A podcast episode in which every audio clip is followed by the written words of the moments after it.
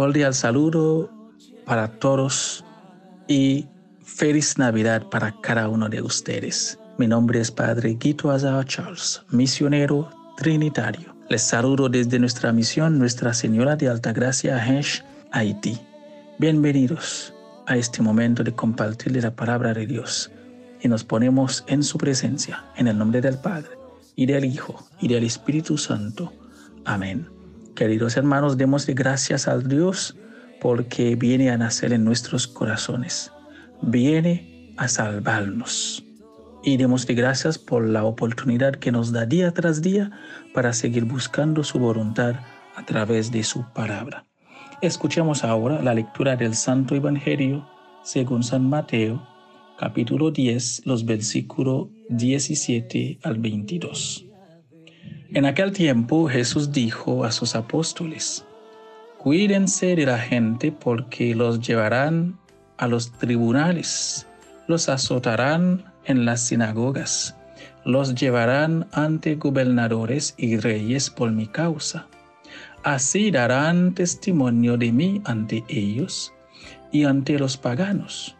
Pero cuando los enjuicien, no se preocupen por lo que van a decir o por la forma de decirlo, porque en ese momento se les inspirará lo que han de decir, pues no serán ustedes los que hablen, sino el Espíritu de su Padre el que hablará por ustedes.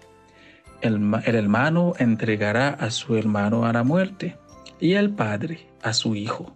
Los hijos se levantarán contra sus padres y los matarán todos los odiarán a ustedes por mi causa, pero el que persevere hasta el fin se salvará. Palabra del Señor.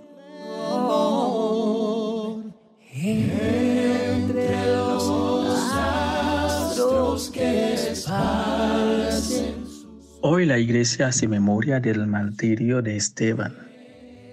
Y qué cambio tan brusco un día después de celebrar el nacimiento de Jesús entre nosotros y con el corazón lleno de paz y alegría, nos encontramos con el primero de los mártires de Cristo, el joven diácono Esteban. Esteban fue nombrado diácono por la comunidad junto con otros seis más. Se escandalizaban sus perseguidores por la declaración del diácono al afirmar que ve a Jesús de pie a la derecha del Padre. Esto le lleva a la muerte. Le apedrearon hasta la muerte. En su ministerio de servicio a la comunidad, al ejemplo de Jesús, es mártir, es decir, testigo, hasta la muerte. A él le acusaron como a Jesús de blasfemia contra la ley y el templo le mataron fuera de la ciudad como a Jesús, y al morir, él perdonó a sus verdugos como hizo Jesús.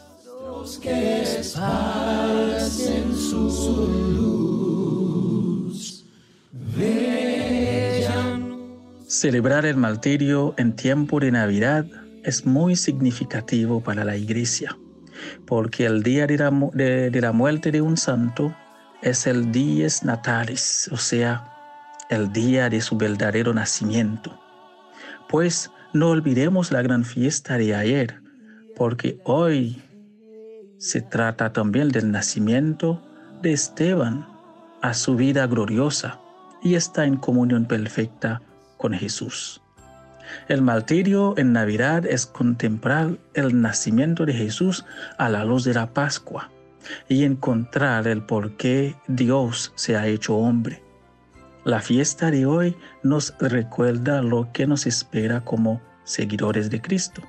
Falsas acusaciones, detenciones ilegales. Y ojalá que vivamos las persecuciones, las dificultades por el Evangelio, perdonando al ejemplo de Esteban como esfuerzo de aprender a amar a nuestros enemigos.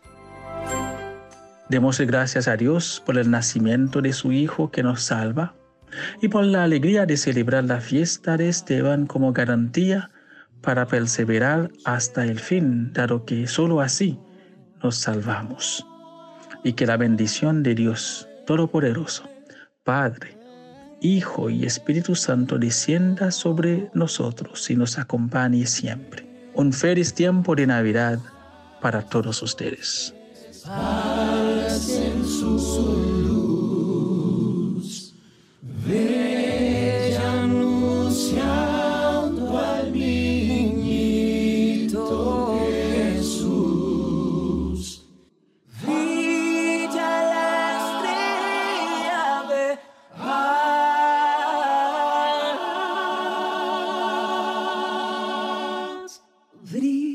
brilla la estrella de... Ah.